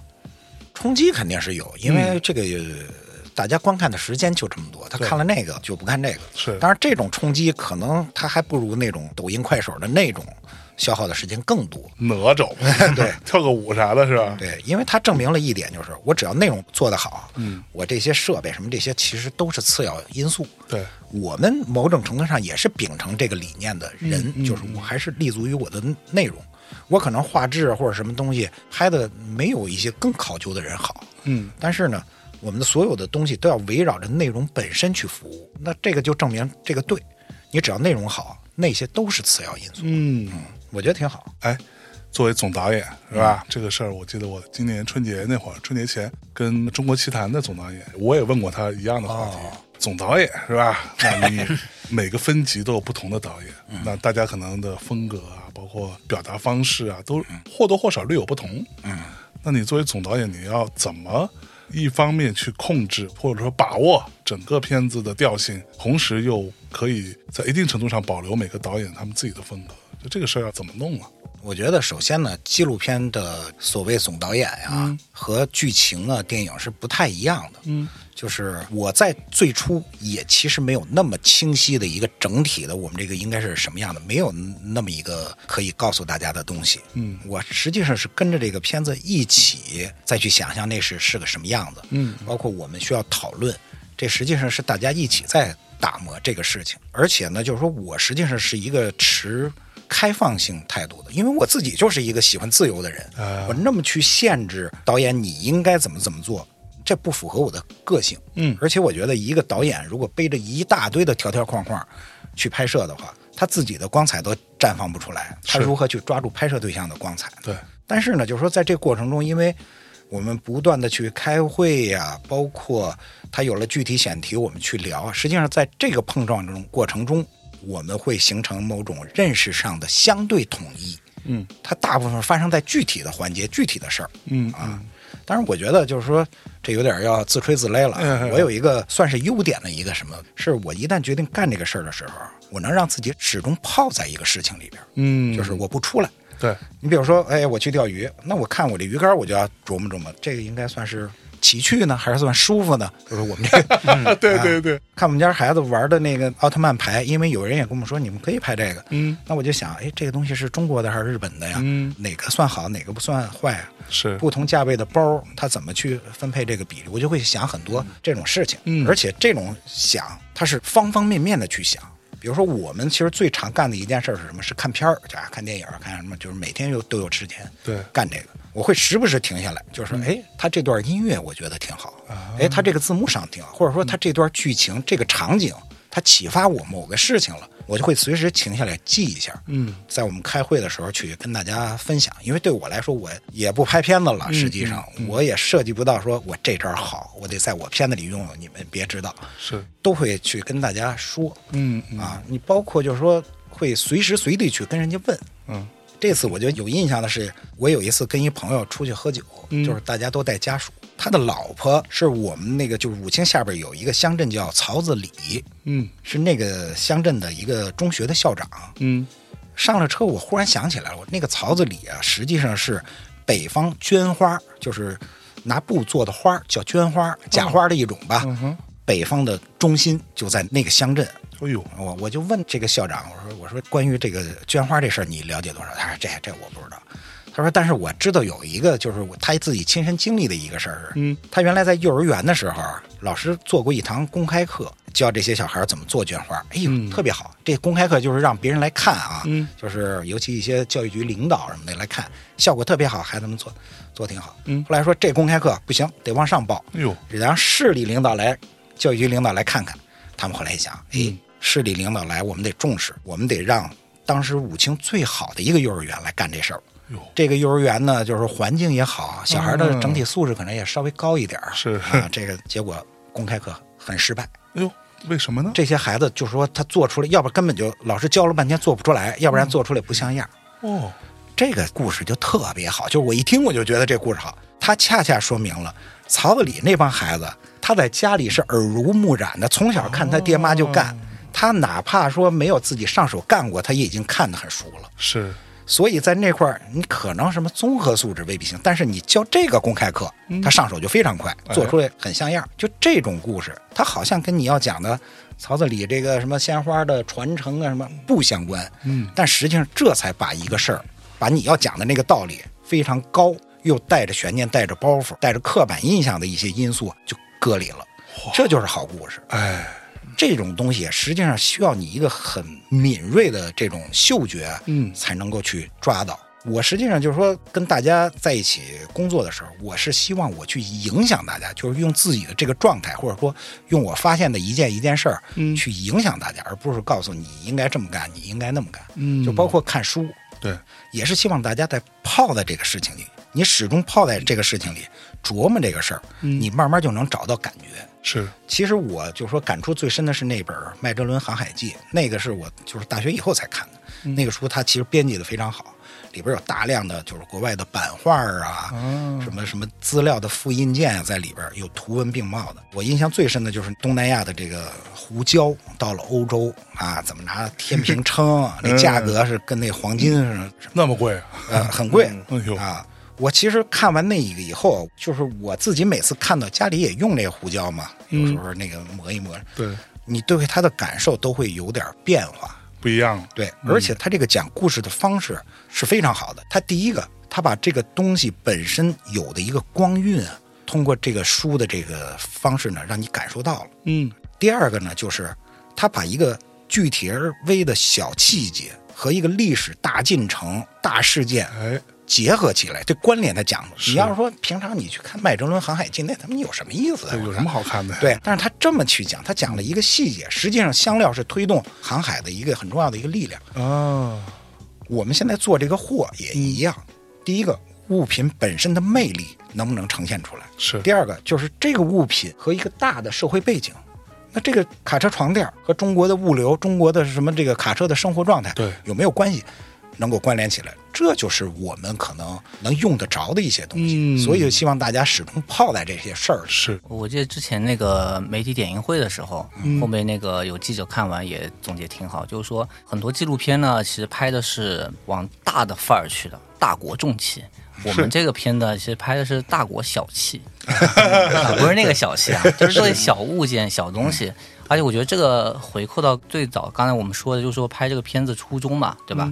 其实电商这个东西现在都是很便利嘛，但其实这个便利某种意义上把中间大量的这种有意思的、有门道的这种细节是折叠掉了，对但其实它就在那边。是如果你摊开了看，那些有意思的东西都在，对吧？那这次做这个尝试，其实就把这些东西给拍出来了。嗯，真的，你知道我在咱们录节目的前一天，因为我前两天就我现在坐这把椅子底下那轮儿，其中有一个坏了，哎，我就上淘宝下了一个单。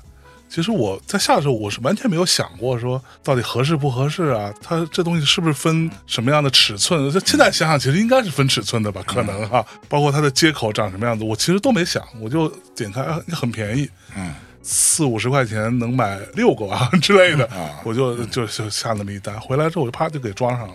这中间所有事情我都不会去想，我不会去琢磨，嗯我只觉得说这个事儿它在两天左右就到我这儿了，它可以解决我的问题，那这事儿就过去了，而且又很便宜，又能够让我继续坐在这里，又回到很熟悉、很舒服的感觉。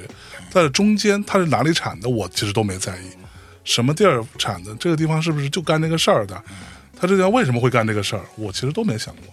我觉得被折叠掉了，这个是刚刚班木说是对的。我觉得你举这例子特别好，嗯。这其实就是我们要说的一些事情，就是当这个东西得来的很容易，对你没有被没有他的那个状态困扰的时候，他一旦拿过来，你就不觉得他有多神奇。对你只有被很困扰过，哎，你才能知道哦，现在这些物的出现。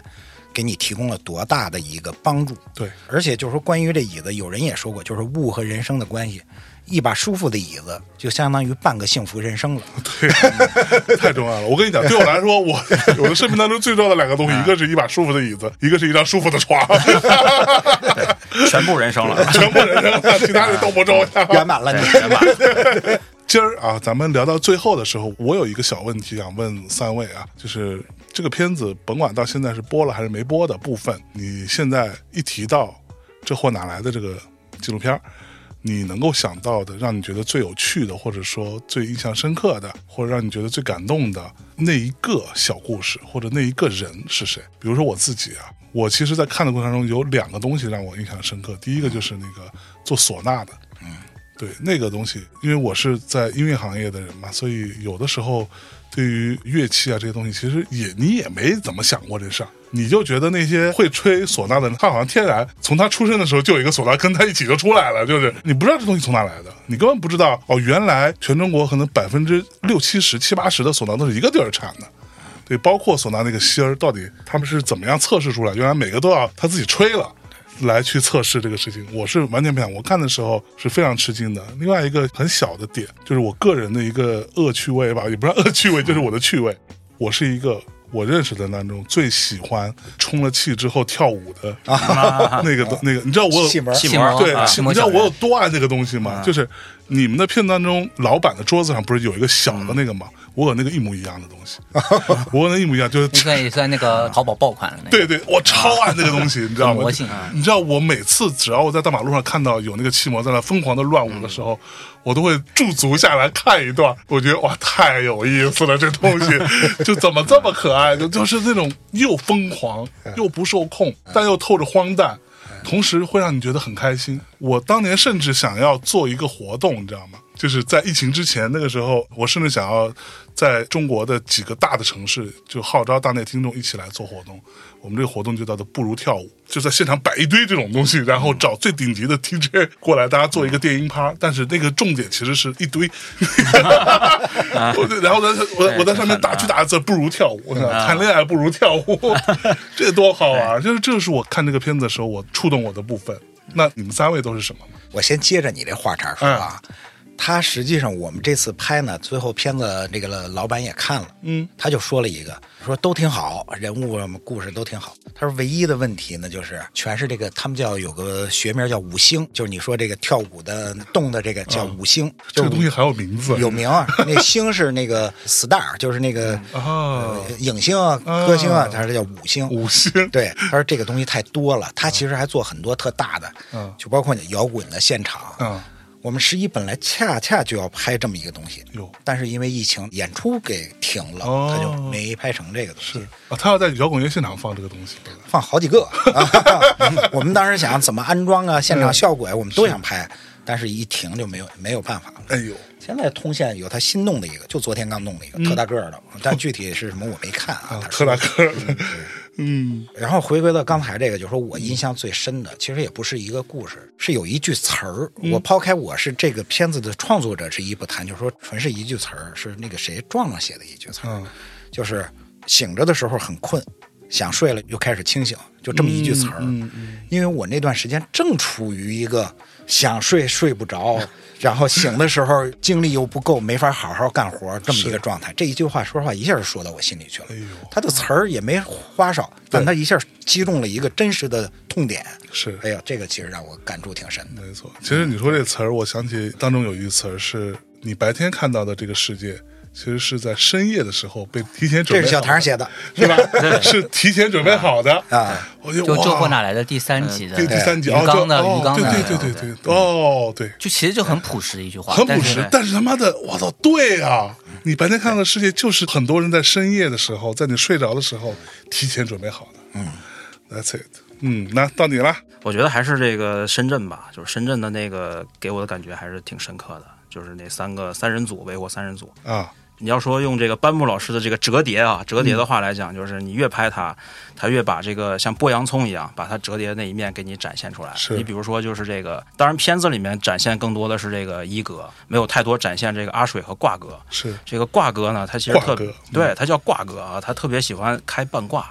啊，他的最大的梦想就是开半挂，半挂是什么东西？就是那种大车，呃，后面拉着这个大卡车，拉带带着那个挂。带牵引牵引的那个后面的那个东西啊，对，最大的梦想是这个。你别看他是做尾货的，但是两个人其实特别的愿意的就是走遍中国。嗯。啊，他也就是在做尾货的间歇呢，就两个人骑着摩托就到处去开去跑。其实给我印象很深刻的就是他们的那个仓库里面挂着一个乌克兰地图，这这是这个阿水买的啊嗯，阿水买的。就是说，我说你们为什么要挂这个乌克兰地图啊？克兰地图对，他说我们对这个俄乌冲突特别感兴趣，然后两个两个人就是经常去听这个各种各样的音频，还有看视频节目，嗯就去推演和模拟俄乌冲突的进展，你知道吗？沙盘推演，对，然后这个一哥就很很很气愤，说整天看这些不着调的东西是吧？赶紧多打包几个，然后打包几个手机壳是吧？不务正业是吧？对，但是你会感觉其实他们很有意思啊，就是而且有自己超越生活的部分，嗯，就是可能他们都很沉陷于生活，对。在生活当中忙忙碌碌的，然后为了生计奔波，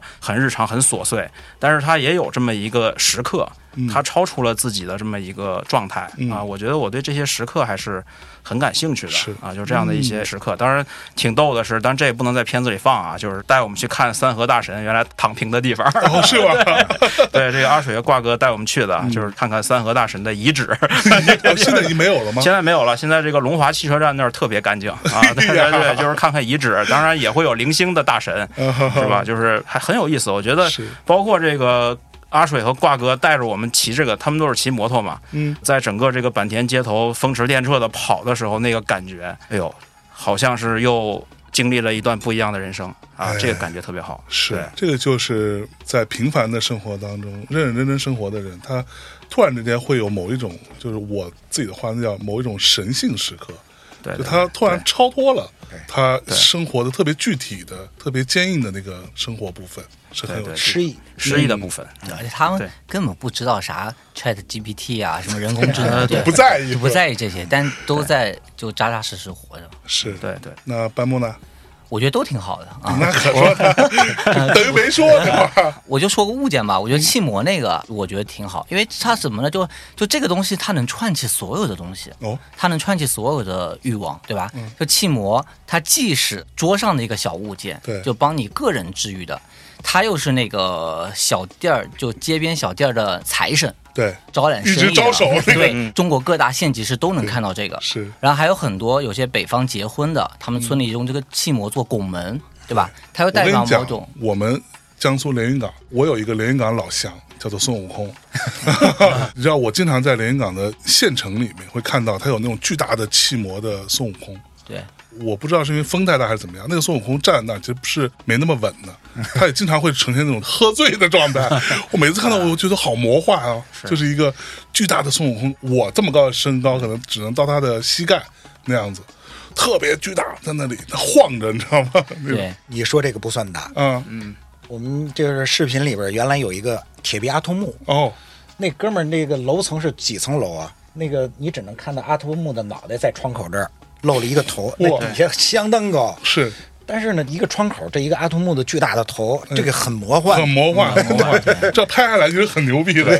就像咱们片子里拍的那个气模，大气膜，啊，是他他不是发到到美国吗？梅西百货那对，梅西百货，这也很魔幻，对吧？一个巨大的熊中国温州的一个小商贩，他做的东西是梅西百货。可能是他一个重要的活动的一个流程对这些东西串起来就挺有意思。嗯然后我自己还有最大一个感触呢，我觉得在整个这个项目过程中啊，就是不要去轻易的断言，或不要轻易的去定调说这是什么。嗯。比如说之前像我们这个片子主张嘛，人造万物，祸见众生嘛，嗯。其实呢。